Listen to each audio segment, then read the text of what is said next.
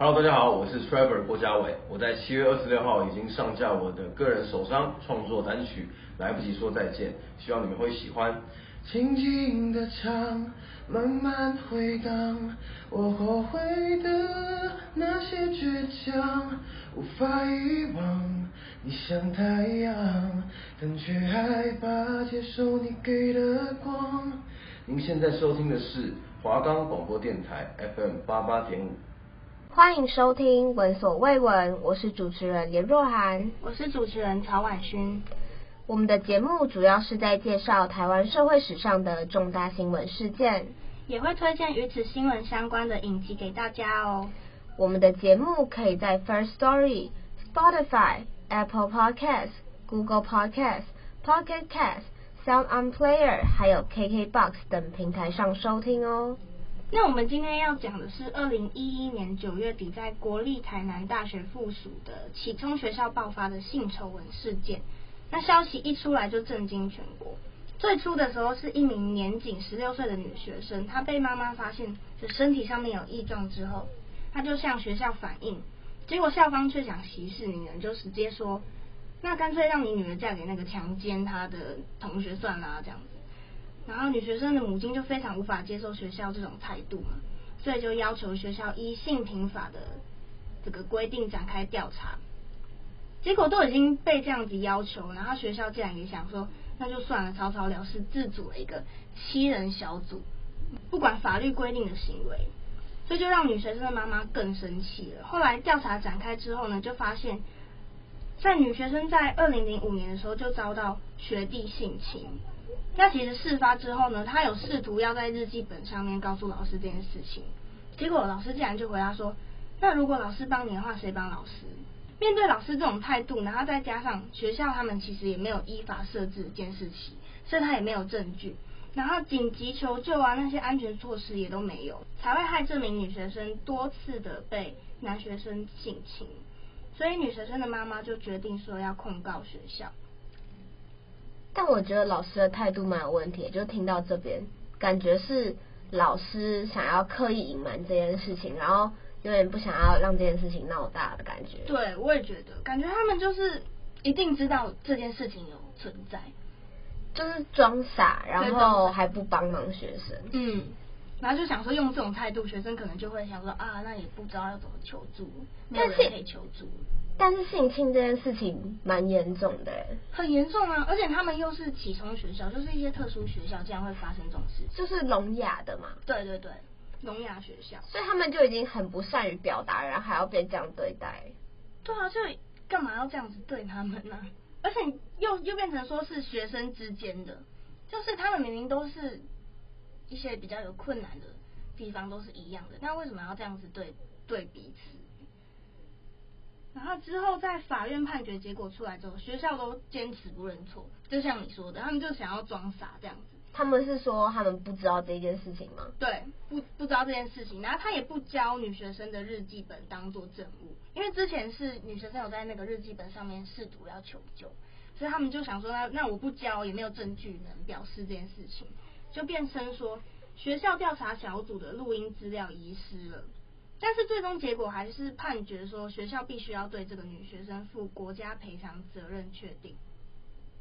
那这个判决都已经确定是学校该负的责任，学校的前校长竟然还要怪罪给他的父母说，是因为被害人的父母要负全部的责任，因为他没有准备哨子，然后还有瓦斯喷雾器给那名学生。所以，所以他的意思就是，他的家长没有做好让他自保的工作。对。就想把所有事情都推推走这样子，那其实那个丑闻就是这个性丑闻，不止只有这一件，还有名父亲到学校探孩子的时候呢，撞见三名男学生正在猥亵一名女学生，他知道这件事情之后就赶紧通报老师，想不到那名老师竟然就称说他们只是在玩，且告诉他说这种事情其实很常见，所以就变成说像我们刚刚讲的，明明就知道啊，就是这件事情一定全校人都知道。所以就故意隐瞒这样子，然后他就说什么，他就跟那个学校的老师就跟父亲说，有女学生在入学之前就家长就先带她去把子宫拿掉。哦，所以他的意思是说，这个家长本来就知道学校会有这些事情发生。他意那个老师的意思是说，有些家长就知道说会料到有这件事情发生，所以带女学生去把子宫拿掉啊。你为什么不做这件事情？但是料到这件事情本来就不是什么合理的事情，爸妈怎么会预先料到我的小孩会被性侵，所以我去拿掉？所以这意思是代表说，这个这一对这个父母他可以接受他小孩被性侵，但是不要怀孕就好，所以带他去把子宫拿掉的意思喽。这样也很扯啊！我觉得可能根本没有这个说法吧，因为有没有这个说法，老师就这样子讲出去，也没有人可以。我觉得以我立场来看，我觉得身为家长不可能做出这种事情。对啊，不可能啊！因为小孩小孩小孩是你就是怀胎十个月生出来的，你怎么可能就是随便别人性侵，然后反正我子宫拿掉不会怀孕就好？对，怎么可能？不可能，哪会有人希望自己的小孩被这样对待？然后呢，其实这间学校他在八年间的性侵害跟性骚扰事件就高达。一百六十四件，然后被害人多达九十二位，年纪最小的甚至只有小学二年级。他是都是男生对女生吗？还是也有女生对男生？没有，其实是学生对学生有，然后也有不少是老师对学生。老师对学生是男老师对男学生，还是男老师对女学生，还是都有？都有，就是因为很多。就是他事件有差不多一百六十四件，然后其实各种情况都有，整间学校就变成说，可能教室啊、宿舍啊、图书馆，或者是连老师的家，还有校车，都变成了他们的性侵地点。是从二零零四年到二零一一年所发生的这个性侵害与性骚扰事件统计出来是一百六十四件，然后更可怕的事情就是。在这个调查结束之后的两年，又陆续被通报三十二件，所以就代表说他们根本不在乎被调查这件事情，都一直有在陆续发生性骚扰、性侵害这些事件。然后在某一起的事件调查过程中，就有记者询问一名女学生说：“那你为什么不告诉你的父母啊，或者爷爷奶奶这样子？”然后这名女学生她就很无奈，因为她觉得很丢脸，就这件事情是很丢脸的，然后她也不知道这是什么意思。哦，因为他们可能不知道这个东西就是他被侵犯，他不知道这件事情他已经被侵犯了。对对对对对，因为他们年纪都还很小啊，然后最小的也才小学二年级这样，而且重点是他们不知道这个手语要怎么比，嗯，所以就无法表达这件事情，然后也会觉得说自己已经自己跟其他同学已经不一样了，所以就会觉得不敢讲，对对对，怕被笑，对，然后他们就觉得说。家里人照顾他们比较特别的这种小孩，已经成为家里的负担了，就没有再多余的钱啊、时间还有力气去告人，所以才会说那就委屈自己这样子。然后这间学校也是有好老师，像有一名老师呢，他就是因为介入调查，他帮学生在法庭担任他们的翻译这样子，然后学校就因为这样恶意报复他，然后像是学校不是会有一些评分标准吗？就比如说这个老师可以获得什么优良教师啊这样子，然后学校就故意给他年度教师评鉴的分数超级低分，然后高层就告诉他说，叫他不要查过头，因为会毁损校誉，要懂得揣摩上意，就是直接叫他闭嘴的意思，叫他不要讲这件事情。这种就是上级施压。对，没错，然后他也不能说什么，变成这样子。然后因为呢，他们就觉得这间学校比起在意学生，他们就更在意事业。这件事情也受到蛮多的关注，然后呢，舆论啊、挞伐什么都也没有少过，然后监察院也一口气弹劾了很多人，包含呢教育部中部办公室主任蓝德顺啊，还有他们的前校长林系珍等十八人，最后却判定国赔，就变成纳税人要来共同负担他们的赔偿。那遭到弹劾的这些人，有的受到轻罚，然后有的竟然连惩罚都没有。那介绍完这个新闻内容呢，就让我想到，嗯，好像是前三年的电影吧，《无声》的这个剧情，好像就跟这一部剧情一样。对，就是在二零二零年的时候，台湾有一部电影叫做《无声》，它就是取材自台南特殊学校集团性侵事件，就是你刚刚讲的那个事件。学校。对。那我先来介绍一下这一部剧，它里面主要的几个主角比较重要的，就是有一个是由刘冠廷饰演的老师吗？王大军老师，嗯，然后再来是女学生，有一个叫贝贝的，还有另外一个是叫做张晨。然后故事的开头就是因为这个王大军老师，他就是这个听障学校的老师，嗯，然后贝贝和张晨他们都是听障学生。那故事一开始呢，就是张晨因为殴打老人而被送入警察局，但他表示说那名老人窃取他自己的钱包，但警方声称说老人是捡到钱包，然后是想要帮他送到售票台，但是张晨没有理解这件事情，就直接上前殴殴打老人这样，然后警察局有通知学校，所以王大军老师就到警局去帮他做翻译，嗯嗯嗯，那。因为他跟王大军老师跟张晨比的是手语嘛，警察也看不懂。然后所以王大军老师他是很相信听障学生的，因为他觉得他们就是比较单纯，他们的世界比较单纯，所以他们讲的话其实通常不会骗人。嗯，所以他那时候其实就蛮相信他讲的话的，他就相信是真的是那个老人要偷他钱包，而被发现之后才变成说是要捡到钱包要拿去还这样。但他就是跟警察说。哦，他知道他知道错了这样，但是他跟警察说他知道错了，然后很谢谢警察帮他捡回钱包这样。但是他比手语给张晨看的时候，他是跟张晨说这些警察都是白痴。嗯，对对对，像这个剧情。然后之后他们就回到学校嘛，那张晨就遇到了贝贝。哦，对，我先讲一下，就是张晨他原本是在一间普通学校读书，但是因为他在普通学校里面，他就是跟别人不一样，然后。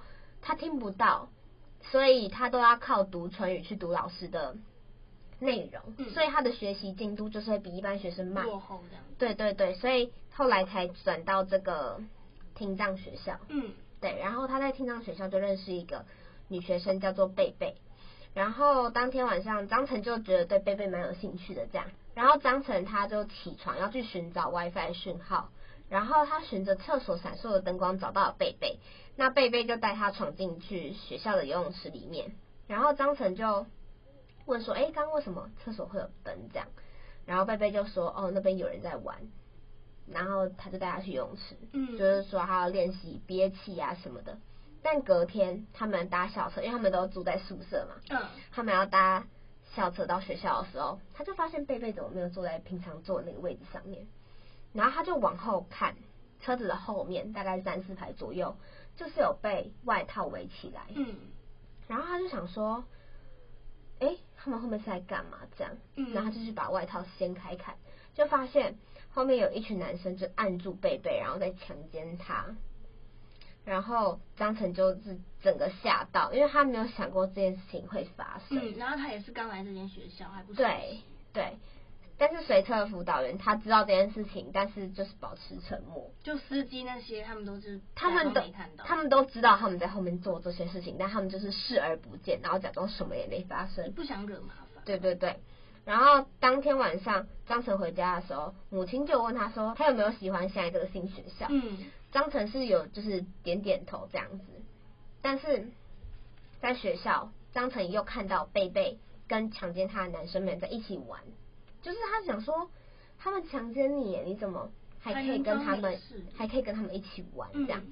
然后当天晚上，张晨就是被那些男生架到厕所，然后 其中有一个学生叫小光，小光就是那个强奸贝贝的人。嗯，对，小光他就要张晨要一起玩这样，但在此刻警报器就响起了，然后那些男生们他们就落荒而逃。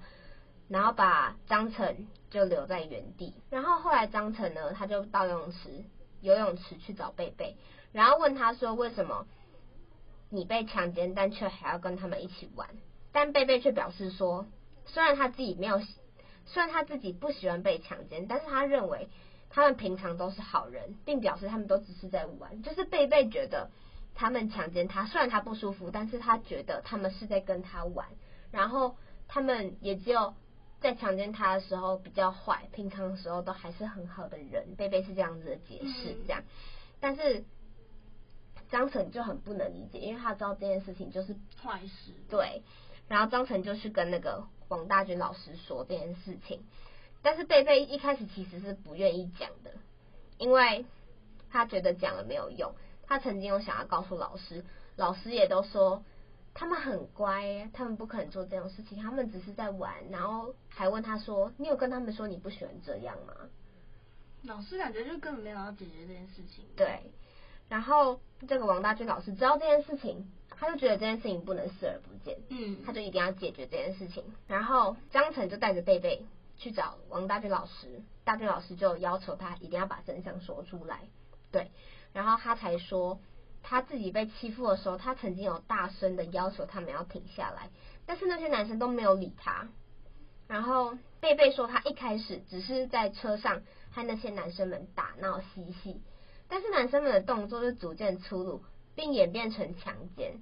然后贝贝有意识到的时候，他就试图推开他们，也有其他的女学生想要帮忙，但是他们都敌不过这些男生。然后随车的老师也都没有帮助。事后，贝贝有写下经过并报告老师，但是他们他报告还有班长，嗯，但他班长认为那些男生都是乖孩子嘛，嗯，就是让贝贝觉得就是很失落，就是求救也没有用。对对对，然后王大军老师就将这件事情报告校长，校长就认为说应该要先深入调查，并劝王老师要保持沉默，但是王老师表示自己不会不管。然后接下来几天呢，校长跟王老师他都误谈了所有学生，发现许多学生他都是强奸或者是性霸凌的受害者，而案件数量高达一百二十七件，而这一切的矛头都指向小光，就是我刚刚说的那个小光，是我刚刚说的那个小光。然后小光在接受误谈的时候，他表示自己只是在玩。然后之后，小光为了报复，他和同学围殴张晨。然后再把他打一顿，这样。就他们觉得是张晨告状。对，然后因为这件事情发生，王大军老师就告诉贝贝的祖父母，嗯、所以贝贝就被祖父母留在家里，这样。然后他们在晤谈的时候，就是那些学生都说是小光叫他们去做的，就是小光说叫他们性侵女学生，因为他们如果不跟他们一起对贝贝做这件事情的话。小光就会换成对他们下手，就是好像会去弄他们的生殖器官啊什么的。男生性侵男生吗？对，就是会去用手吧，应该是用手就会去弄男生的生殖器官这样。嗯、所以他们为了他们就不要这样，他们就不喜欢被小光这样弄，所以就是必须要听着小光的话。对，然后后来呢，张晨就是因为贝贝被关在家里嘛，嗯，张晨就要去约贝贝去看电影，但是因为。他们的画位画错了，就是他们画的位置跟别人画到同样的位置，就是售票人员的疏失这样。然后他们就被别的观众要求要让位，然后贝贝因为他们就是没办法沟通嘛，然后贝贝就想说不想要争论了，他们就主动离开那个电影院，他们想说反正就不要看了这样子。然后贝贝告诉，后来贝贝有告诉王老师说，他自己想要回到学校，并表示他自己无法在外面的世界活下去。因为他觉得在那个听障学校里面，大家都是一样的，他不会被排挤，所以他而且他要从小就在那边读，所以他就觉得只有在那个里面，他才不会跟别人不一样，他才可以生存下去，比较有安全感。对。然后王老师就有去劝贝贝的爷爷让他回学校上课，然后张晨也有试图用手机和讯息跟他的爷爷沟通，嗯，但是贝贝的爷爷原本他是不为所动。但后来见到张晨被人撞到后，大声斥责，起了同情心，才和他沟通。然后张晨表示会保护贝贝，贝贝的爷爷便同意让贝贝回学校。嗯。然后在学生的餐厅，小光看了手机讯息之后就很不高兴，但是也不知道他看了什么，他就是看了手机讯息之后就不高兴。嗯。然后便在贝贝被王老师载回家之后，他就教唆同伙架住张晨，然后逼他对其中一个男生口交。啊，傻眼！然后表示说，如果张晨照办的话，他们以后就不会再欺负贝贝了。所以张晨就真的照办了。然后这段过程有被拍下来，就是他们故意设计这个桥段的，为了要把它拍起来这样。对，然后在学校毕业典礼上呢，小光因为手机讯息的影响而跑到外面，然后情绪就十分的激动。张晨带着便当去厕所给贝贝，但没在约好的地方见到他。贝贝跌，然后他就发现贝贝跌坐在厕所里面，他就被小光强奸完，嗯、就是刚强奸完。嗯。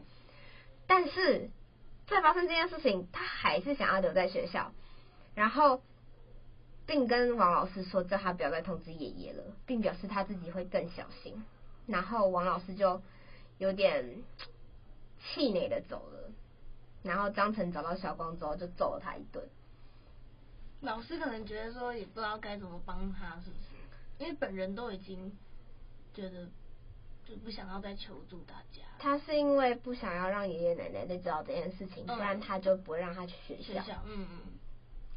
然后之后小光啊，他因为割腕而送医，他的母亲就认为是课业压力而造成的，并表示校内的事情跟他自己的儿子没有关系。然后王老师不断的追问小光的想法，但小光仍然表示自己就是在玩啊。张晨的母亲也看到张晨的口交影片，然后逼张晨转学。然后因为张晨的学业会这么被重视，就是还有一个原因是，我不是一开始有讲说他原本是在一间普通学校吗？嗯、对，但是嗯、呃，他转到聋哑学校之后，他的妈妈就是有在犹豫，是因为。他爸爸在外面有小三，然后他就认为说，他如果课业不认真的话，他爸会更不想要他们母子。哦，懂。对，所以他就希望他儿子可以更努力的读书吧。嗯、然后又发生这件事情，他就觉得很丢脸，他爸一定会更不要他们母子。对，这样，嗯、所以他才会很希望他就是要转学，不要再待在这间学校。对，然后贝贝就有看到这个影片。然后他就从那个其中一个男生那边得知到张晨和小光的交换条件，就是那时候小光说张晨如果帮那个男生口交，他就不会贝贝。对，然后之后贝贝就去找妇产科秘医动了结扎的手术，然后张晨在阻止他的过程中发生车祸，后来手术没有完成，贝贝也因此感染而暂时昏迷。然后小光他也在住院嘛，那退休的退休的老有一个老师。去看他，然后大发雷霆的张晨就拿着锤子到小光的病房，却发现小光在割腕。然后隔天呢，两个男学生给张晨看一段影片，就是去看他的那位退休老师，从小光很小的时候就会对他强奸，而且长达四年。然后张晨就把影片给王老师看，而校长就是早已知情，并表示王老师太过单纯，不懂得经营学校。然后王老师就跟小光谈这件事情，小光表示自己想要恨那个退休的那个老师，但是却办却办不到，因为那个退休的老师来探望自己的时候，自己竟然对他示好。小光认为自己不配活着。小光是有点喜欢上那个老师的意思吗？嗯，他也没有。在剧中，他没有表示说他喜欢那个老师，嗯、只是因为他从他很小的时候就开始性侵他，就开始性侵他。对，就是他从很小的时候开始性侵他，嗯、所以这也导致他后面会去性侵人家。嗯，他就是最初的受害者，这样。对，这件事情的起因有其实是就是那个退休老师。嗯，对，小光的案子。爆出来之后呢，校长也遭到撤换，然后学生们也搭上校车，然后撤换掉校长之后呢，就是这间学校就是恢复以前正常的样子，就是没有这种性侵的事情在发生的，所以就是从这件事情看起来，就是其实就是学校不管事，就会造成这件事情越来越严重。没错，因为就是校长的问题嘛，校长就是装作不知道啊，对，他就是认为说，反正。这些学生他们好像也没有懂得太多，只要跟他们说是在玩，他们就会认为说哦，这是在玩，嗯，他们就会觉得这也没什么这样子。对，所以如果没有王大军老师的话，这件事情应该也不会被发现。对，我觉得是，因为毕竟贝贝一开始就已经有先求救，但老师又觉得说这些学生很乖，所以他们对。然后剧中的那个老师刘冠廷。他就是有因此入围金马奖的影帝。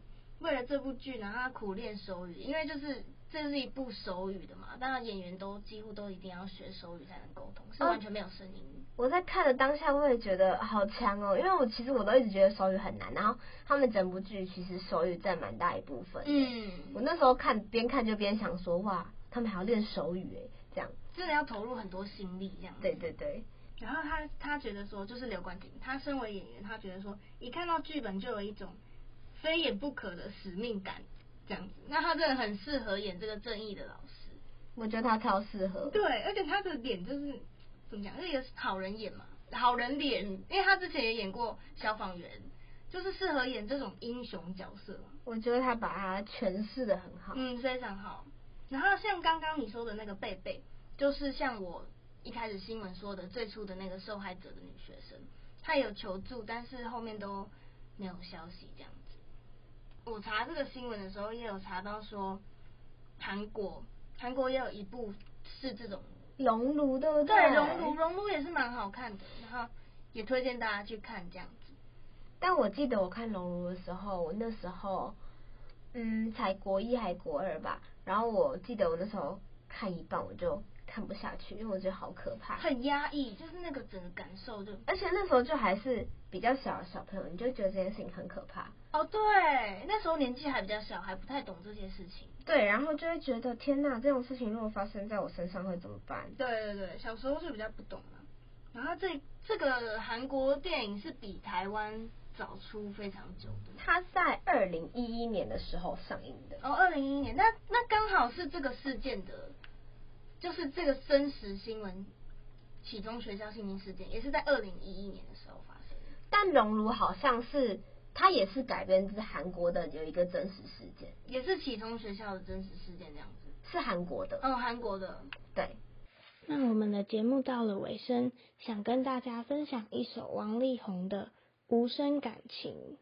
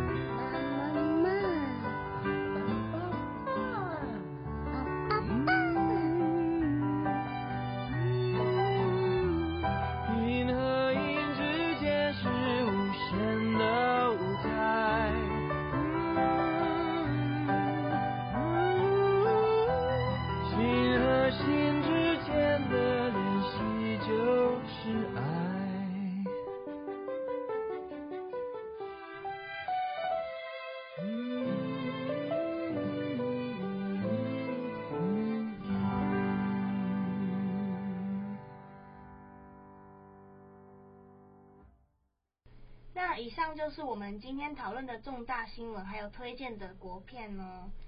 也欢迎大家都可以去看看。感谢收听《闻所未闻》，我是主持人林若涵，我是主持人曹婉勋，大家拜拜。